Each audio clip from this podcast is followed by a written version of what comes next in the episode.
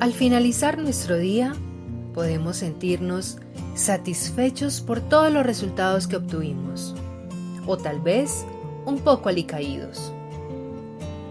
Soy Alejandra Hidalgo y hoy quiero preguntarte cómo te sientes.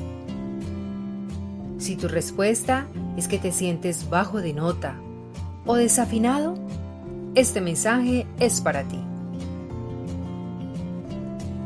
Todos alguna vez hemos pasado por episodios donde la apatía nos gana.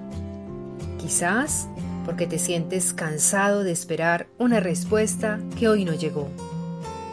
O la sensación de haberte fallado nuevamente porque dejaste escapar de tus manos esa oportunidad que habías pedido. Si hoy no fue tu día, no te castigues. Si en algo fallaste, vuelve a intentarlo.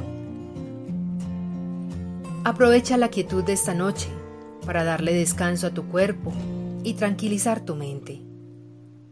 Que nada robe tu paz, porque en esta vida todo tiene solución.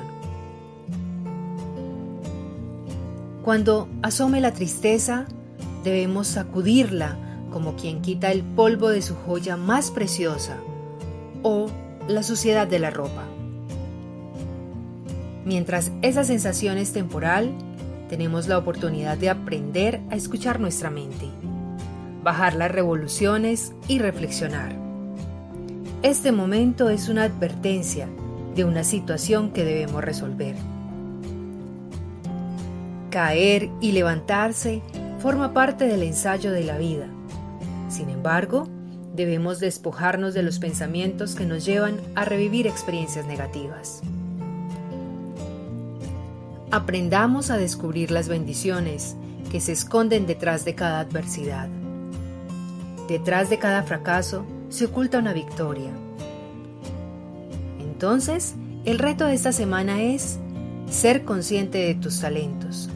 En tus manos está la posibilidad de escribir un destino lleno de oportunidades, si sabes soltar.